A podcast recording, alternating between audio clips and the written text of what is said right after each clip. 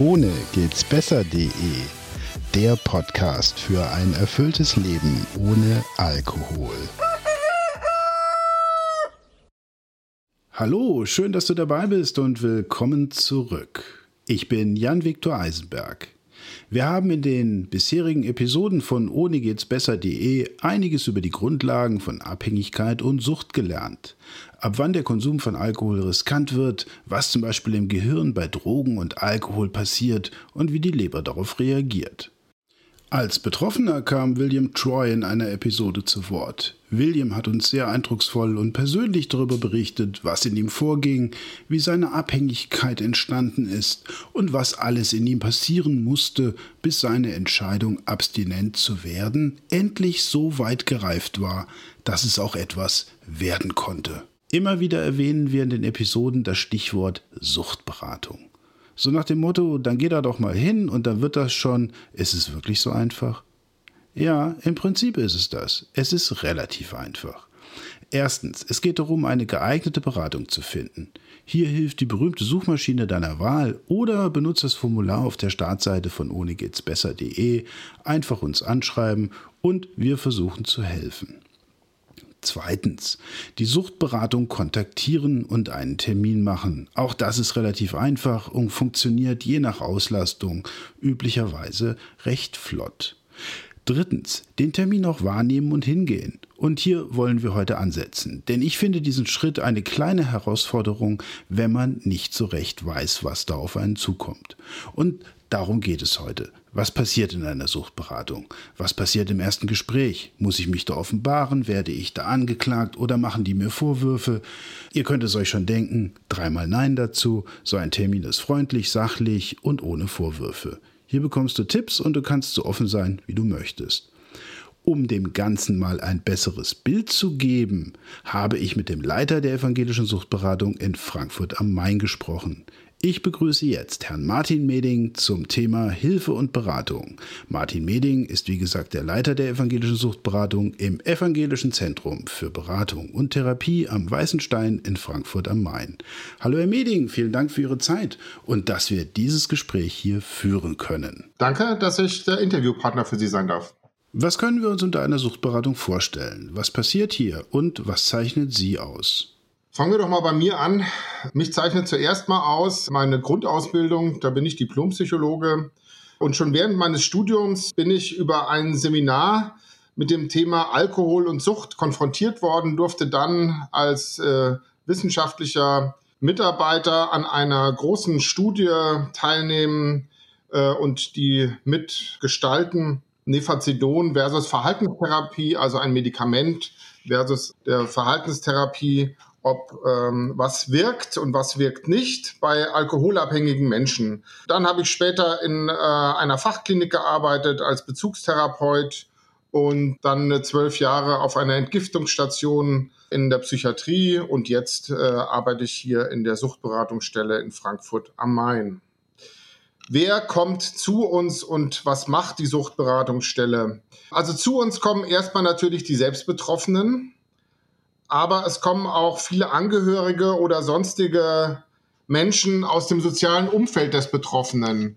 Da kommen äh, Freunde, da kommen Kollegen, da kommen Arbeitgeber, äh, die sich beraten lassen, wie sie damit umgehen.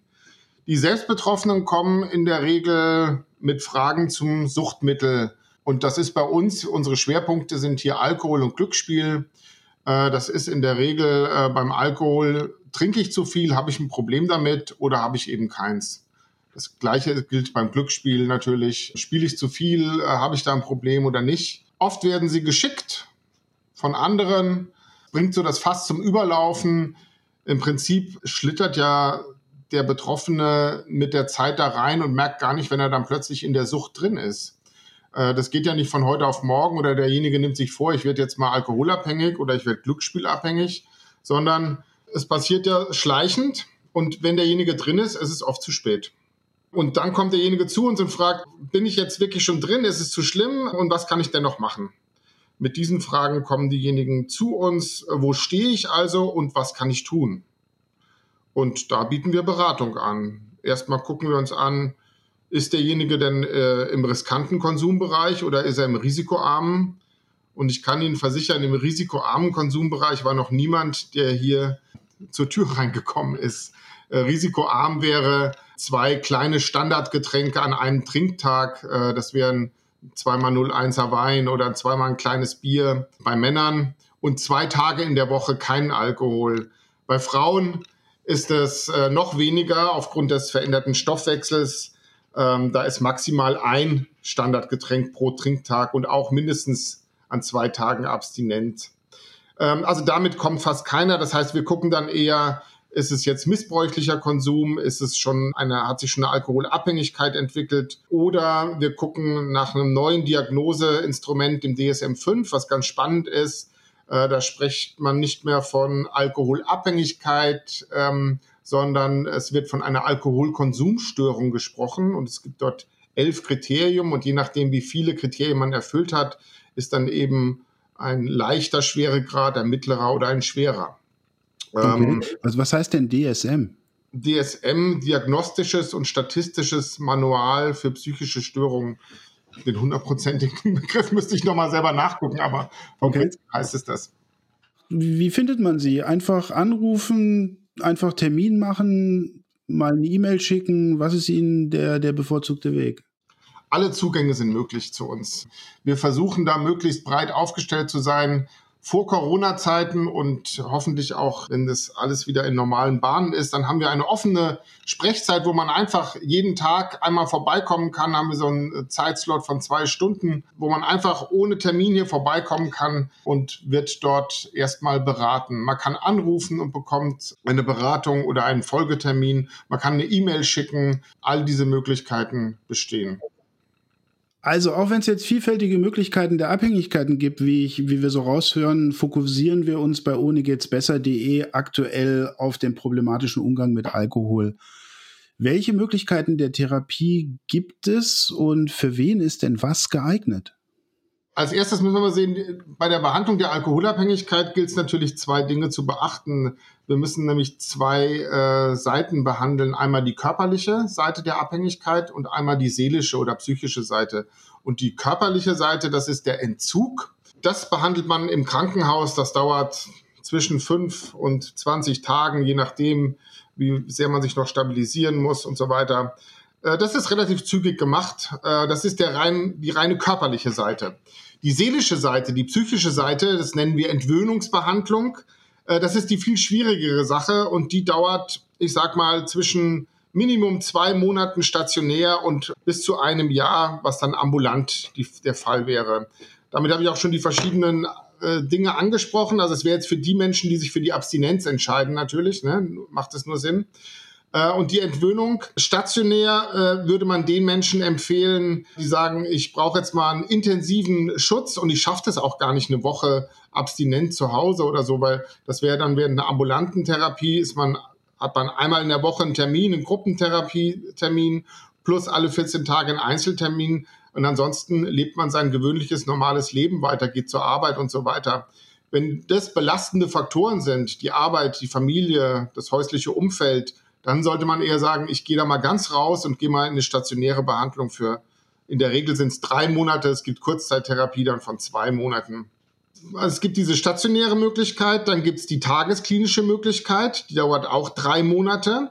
Da ist der Schutz ein bisschen weniger. Man lebt eben äh, abends zu Hause und sonntags zu Hause und ansonsten ist man von montags bis samstags von 9 bis 16.30 Uhr ungefähr in der Tagesklinik. Das heißt, ähm, man muss den Abend gut überstehen, hat aber gleichzeitig eine intensive Behandlungsform, weil man ja jeden Tag von 9 bis 16 Uhr dort ist und auch eine Tagesstruktur vorgegeben bekommt. Die ambulante Therapie, wie schon gesagt, die ist nur einmal in der Woche Gruppentherapie und alle 14 Tage ein Einzelgespräch. Dafür sage ich mal so, den Lebens- und den Umständen begleitend für ein Jahr in der Regel, halbes bis ein Jahr. Wem empfiehlt man das? Es gibt so für uns vier Kriterien. Man sollte bei ambulanter Therapie auf jeden Fall eine Wohnung haben. Man sollte wissen, was man am Tag macht. In der Regel ist das eine Arbeit oder man sollte eine andere Tagesstruktur haben. Man sollte stützende soziale Beziehungen haben. Das heißt, äh, hat man einen Partner, der einem dabei unterstützt bei der Abstinenz? Hat man Freunde, die einen dabei unterstützen oder kennt man nur Leute, die auch trinken? Äh, und das andere, das vierte ist, eine gewisse Abstinenzfähigkeit sollte da sein. Man muss ja diese Woche überstehen, ne, bis zum nächsten Gruppentermin. Äh, und wenn ein Rückfall ist kein Drama, aber man sollte nicht jetzt äh, alle zwei Wochen einen Rückfall haben, dann macht die ambulante Therapie keinen Sinn. Mhm. Rückfälle passieren. Was bedeutet das denn, einen Rückfall zu haben? Wie schlimm ist das? Was sollte man tun, wenn das Kind in den Brunnen gefallen ist? Ein Rückfall ist kein Drama, wenn der Wille weiter klar ist und auch alles dafür getan wird, um weiterhin abstinent zu leben. Also wenn jemand kommt und sagt, ich hatte einen Rückfall, aber mein Ziel ist weiter die Abstinenz und wie komme ich da am besten wieder hin und ich bin bereit dafür, jetzt im Moment alles wieder zu tun, dann äh, ist es überhaupt kein Drama. Das Wichtige ist, dass man einen Rückfall so schnell wie möglich wieder abstoppt, falls einer kommt und wieder eine neue Abstinenzentscheidung trifft, zu sagen, okay, das ist passiert, ich bagatellisiere das nicht, aber ich dramatisiere es auch nicht. Bagatellisieren wäre, wenn man einfach sagt, naja, war, war kein Drama, war nicht schlimm, weil dann passiert ihnen tendenziell in zwei Wochen das gleiche wieder. Es gilt dann schon, äh, das ordentlich anzugucken, was war denn da los, wieso ist das passiert, was müsste ich beim nächsten Mal für Sicherungsmaßnahmen noch ergreifen, aber man muss das nicht dramatisieren und sagen, ach, jetzt ist ja alles vorbei und äh, alles ganz schlimm, weil dann passiert es häufig, dass man sagt, naja, dann ist auch alles wurscht, wenn jetzt eh alles vorbei ist, dann kann ich auch weiter trinken und man versinkt dort immer weiter. Schnellstmöglich abstoppen, das ist das Ziel und die Abstinenzentscheidung neu treffen und gucken, was braucht man da für Hilfe in dem Moment. Und dann ein bisschen analysieren, was war denn da los, damit man beim nächsten Mal nicht wieder in diese Falle reintappt. Sehr gut, aber das sind alles die Dinge, die Sie mit Ihren Hilfesuchenden oder Ratsuchenden im Eingangsgespräch besprechen und dann auch in den wöchentlichen Gruppensitzungen, wenn ich das richtig verstanden habe. Und alle zwei Wochen dann ein Einzelgespräch mit einem Therapeuten. Ganz genau, so, so sieht es aus. Äh, diese Dinge werden dann äh, besprochen, auch diese kritischen Situationen, wann, ähm, was für Rückfallsituationen gibt es. Es gibt ja so drei drei ganz große, die kommen immer wieder in den Gruppentherapiesitzungen vor. Das ist einmal ähm, soziale Verführungssituationen, die Geburtstagsfeier, äh, Einstand, Silvester, ähm, Hochzeiten etc. Ne? Da, wo man sozusagen oder sich mit Freunden vielleicht auch nur im Biergarten trifft. Soziale Verführungssituationen, erster großer Punkt. Zweiter großer Punkt sind emotionale äh, Belastungssituationen, emotionale Ärger, depressive Angstsituationen, wo die Menschen rückfällig werden. Da gilt es da auch zu gucken, woran merke ich das? Was sind die Warnsymptome? Was kann ich dagegen tun, dass ich da ohne Alkohol gut durchkomme? Und das dritte große sind Ärger- und Konfliktsituationen. Den Ärger hatte ich eben schon genannt, der gehört erst hier dazu. Äh, Ärger- und Konfliktsituationen, das ist, wenn aktuell irgendwas vorkommt und was einen ja auch sehr emotional dann auffühlt und wo man dann eben den Alkohol dazu einsetzt, um runterzukommen, um abschalten zu können. Und äh, da gilt es auch Alternativen zu entwickeln und die auch im Gruppengespräch sich anzugucken. Da gibt es einmal Alternativen, die für alle gelten und da gibt es natürlich auch viele Dinge, die in der Persönlichkeit des einzelnen Menschen liegen und da muss man sich dann ein bisschen angucken. Alles, was so das Persönliche betrifft, wird eher im Einzelgespräch dann besprochen. Alles, was ähm, alle betrifft und wovon alle profitieren können, das wird dann eher in der Gruppentherapie besprochen. Mhm. Macht es eigentlich an der Stelle Sinn, über Erfolgsquoten oder Misserfolgsquoten zu sprechen? Und wenn ja, wie hoch sind sie? Es macht auf jeden Fall Sinn, darüber zu sprechen. Und ähm, die Erfolgsquoten sind vom Prinzip her nicht schlechter als bei Diabetes, äh, bei Depression äh, oder bei Herzinfarkt, wenn der Arzt ihnen was rät, was sie machen sollen und woran sie sich dann halten sollen. Also, wir gucken uns mal an, nach so einer Therapie, wie viele Leute sind da noch Abstinenz? Nach drei Monaten sind es ungefähr noch 50 Prozent. Da kann man jetzt sagen, oh, was mit den anderen 50 Prozent passiert. Ja, aber wir freuen uns erstmal, dass 50 Prozent das komplett geschafft haben, abstinent zu bleiben. Nach einem Jahr haben wir noch ungefähr 30 Prozent, die komplett abstinent geblieben sind. Und nach vier Jahren haben wir jetzt äh, je nach Studie 20 bis 50 Prozent. Da fragt man sich, Halter, woher kommt denn das denn jetzt her? 20 bis 50 Prozent. Das kommt daher, die 20 Prozent, das sind die, die wirklich komplett die vier Jahre abstinent gelebt haben. Ne? Also das heißt ein Fünftel die schaffen es komplett abstinent. Was, woher kommt die 50 Prozent her? Das kommt von der Definition des Rückfalls. Wenn man so eine Messung macht und sagt, wie sah es denn das letzte Jahr bei Ihnen aus? Waren Sie da abstinent? Und dann sagen die ja. Und das zeigt uns wieder, der Rückfall ist nicht das Drama. Die Frage ist, was man daraus macht. Wenn der in den vier Jahren einen, vielleicht auch zwei Rückfälle hatte, der einen Tag gedauert hat und er hat den schnellstmöglich abgestoppt. Ja, mein Gott, der Diabetiker ist manchmal auch ein Stück Erdbeertorte es hat einen anderen Verlauf beim Alkoholabhängigen, ja, und es ist dramatischer, dass er wieder in das alte Verhalten reinrutscht als beim Diabetiker. Deshalb hinkt der Vergleich natürlich ein bisschen. Aber wenn er das Richtige macht und sich danach wieder auf diese Abstinenz, Abstinenzentscheidung einlässt, dann ist es eigentlich äh, erfolgreich. Und da haben wir genau die 50 Prozent, die nach vier Jahren und aus den Rückfällen gelernt haben sozusagen und dann doch wieder äh, so eine Punktabstinenz oder das letzte Jahr eben abstinent waren auch. Mhm. Das macht Sinn. Und hm, ich glaube, man darf auch nicht vergessen, wir reden hier über Sucht. Und wenn dann nach einem Jahr 50 Prozent äh, nicht zum Suchtmittel greifen, dann finde ich, ist das ein tolles Ergebnis. Weil Sucht hat ja, ist ja keine Disziplinfrage, ist ja keine Willensfrage. Genau, Sucht ist eine Krankheit. Und das sollte auch jedem klar sein, äh, dass es keine Charakterschwäche oder irgendwas ist, äh, sondern es ist eine Krankheit und die muss man einfach gut behandeln. Und da gibt es Möglichkeiten, psychotherapeutischer Art. Es wird auch pharmakologisch einiges erforscht. Da sind wir aber noch in den Anfängen und äh, wäre ich sehr vorsichtig insgesamt. Also wem was hilft, äh, bin ich nicht dagegen, aber das muss man sehr vorsichtig einsetzen, die pharmakologischen Sachen. Ich würde gerne noch mal kurz auf das Thema Risikoarm und die geschlechterspezifische Betrachtung zu sprechen kommen. Risikoarm haben Sie am Eingang schon erwähnt. Das äh, kommt selten einer zu Ihnen. Aber kann man im Konsumverhalten Ihrer Meinung nach zwischen dem von Frauen und Männern unterscheiden? Wir haben ja deutlich mehr Männer erstmal, die alkoholabhängig sind oder ein Alkoholproblem haben. Wir sind ungefähr bei drei Vierteln äh, Männern, ein Viertel Frauen, so grob. Frauen trinken eher ähm, unauffällig, die wollen nicht damit auffallen. Während es bei Männern natürlich auch eine soziale Anerkennung hat, im Bierzelt äh, den Humpen äh, zu heben und äh, auch mal betrunken äh, dann das Festzelt zu verlassen, wird es bei Frauen eher nicht als anerkennend und sozial äh, wertvoll angesehen. Ne? Auch jetzt ohne, dass schon jemand ein Problem hat. Das heißt, äh, Frauen trinken eher heimlich und unauffällig, wenn sie trinken. Und wir haben bei Frauen auch viel mehr eine Medikamentenabhängigkeit, weil das eben auch unauffälliger ist als bei Männern. Da dreht sich das Ganze nämlich um. Da haben wir äh, viel mehr medikamentenabhängige Frauen als äh, denn Männer. Ungefähr auch so ein Viertel äh, Männer und drei Viertel Frauen.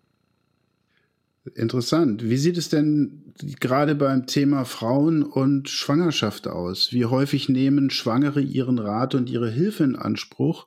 Und was sind Ihre konkreten Empfehlungen? Zum ersten kommen Schwangere in die Beratungsstelle und da muss ich jetzt sagen, nein. Also in, in so geringem Ausmaße, ähm, dass ich erstmal sagen muss, also die sehen wir in der Regel nicht. Was vielleicht auf der einen Seite gut ist, weil die noch kein Problem haben. Es sind ja jüngere Menschen. Es dauert, ähm, also die schwanger werden, sind jüngere Menschen. Es dauert in der Regel zehn Jahre, bis sich jemand in das Hilfesystem begibt. Vom Beginn, wenn man so im Nachgang guckt, wann hat das Problem denn eigentlich angefangen, bis zu dem, wann suche ich jetzt endlich mal Hilfe auf durch eine Beratungsstelle oder durch eine Selbsthilfegruppe. Das dauert zehn Jahre. Und dann kommen die Schwangeren tendenziell nicht. Was gilt es insgesamt zu sagen in der Schwangerschaft? Bitte keinen Tropfen Alkohol trinken. Jeder Tropfen Alkohol schadet dem Kind, schadet der Entwicklung ähm, der Nerven und Gehirnzellen ähm, und kann im schlimmsten Fall zu dem ähm, fetalen Alkoholsyndrom führen, äh, wo die Kinder dann dauerhafte Schäden äh, haben und sich einfach äh, wesentlich schlechter entwickeln äh, in der ganzen Zeit. Wenn jetzt manche Leute ähm, schlechtes Gewissen haben, weil sie die ersten äh, Zeit getrunken haben und aber jetzt aufhören, seitdem sie wissen, dass sie schwanger sind, denen kann man sagen, ähm, nur eine gesunde Eizelle nistet sich äh, auch in die Gebärmutter ein. Das heißt, wenn sie getrunken haben, wo sie das noch nicht wussten und dann aufgehört haben, äh, brauchen sie keine Sorge haben. Aber wenn Sie wissen, dass Sie schwanger sind, hören Sie bitte sofort auf und trinken keinen Tropfen Alkohol mehr. Und wenn Sie Hilfe brauchen dazu, weil Sie sagen, ich kriege das nicht auf die Reihe, äh, suchen Sie sofort eine Beratungsstelle auf. Äh, wir können Ihnen die Wege aufzeigen, wie Sie dann das hinkriegen. Lassen Sie uns kurz noch über Kinder und Jugendliche sprechen als logische Konsequenz nach den Schwangerschaften. Sind die Kinder und Jugendlichen heute durch die Möglichkeiten des Medienkonsums eher aufgeklärter und bewusster im Umgang mit Alkohol oder welche Probleme sehen Sie hier? Insgesamt nimmt das Alter bei Erstkonsum wird immer äh, höher äh, bei den Jugendlichen vom Alkohol und auch das Alter beim ersten Rausch. Das heißt, die Jugendlichen trinken insgesamt später und insgesamt auch weniger. Das scheint, dass die Präventionsmaßnahmen hier insgesamt gut greifen. Mit äh, keine Werbung, mit äh, Kontrolle des Verkaufs beim Alter. Ne, wir sehen ihnen ihr Alter nicht an äh, und so weiter. Insgesamt äh, nimmt es leicht, ne, in der Tendenz insgesamt leicht. Es wird immer noch Alkohol getrunken und Alkohol ist äh, unser Problem Nummer eins äh, bei den Suchtmitteln. Äh, das muss man auch klar trotz allem sagen. Und trotzdem scheint sich hier ein leichter Trend äh, zu zeigen, dass Jugendliche etwas weniger trinken und nicht exorbitant. Trotzdem ist der Alkohol eine äh, Droge, die zu unserer Kultur und zu unserer Gesellschaft gehört. Äh, und natürlich trinken da Jugendliche Alkohol und suchen ihre Erfahrung und werden auch ihren Rausch haben. Überhaupt keine Frage. Aber insgesamt äh, glaube ich, die Präventionsmaßnahmen kommen da ganz gut an. Äh, und trotzdem haben wir noch viel vor uns, möchte ich sagen. Ne?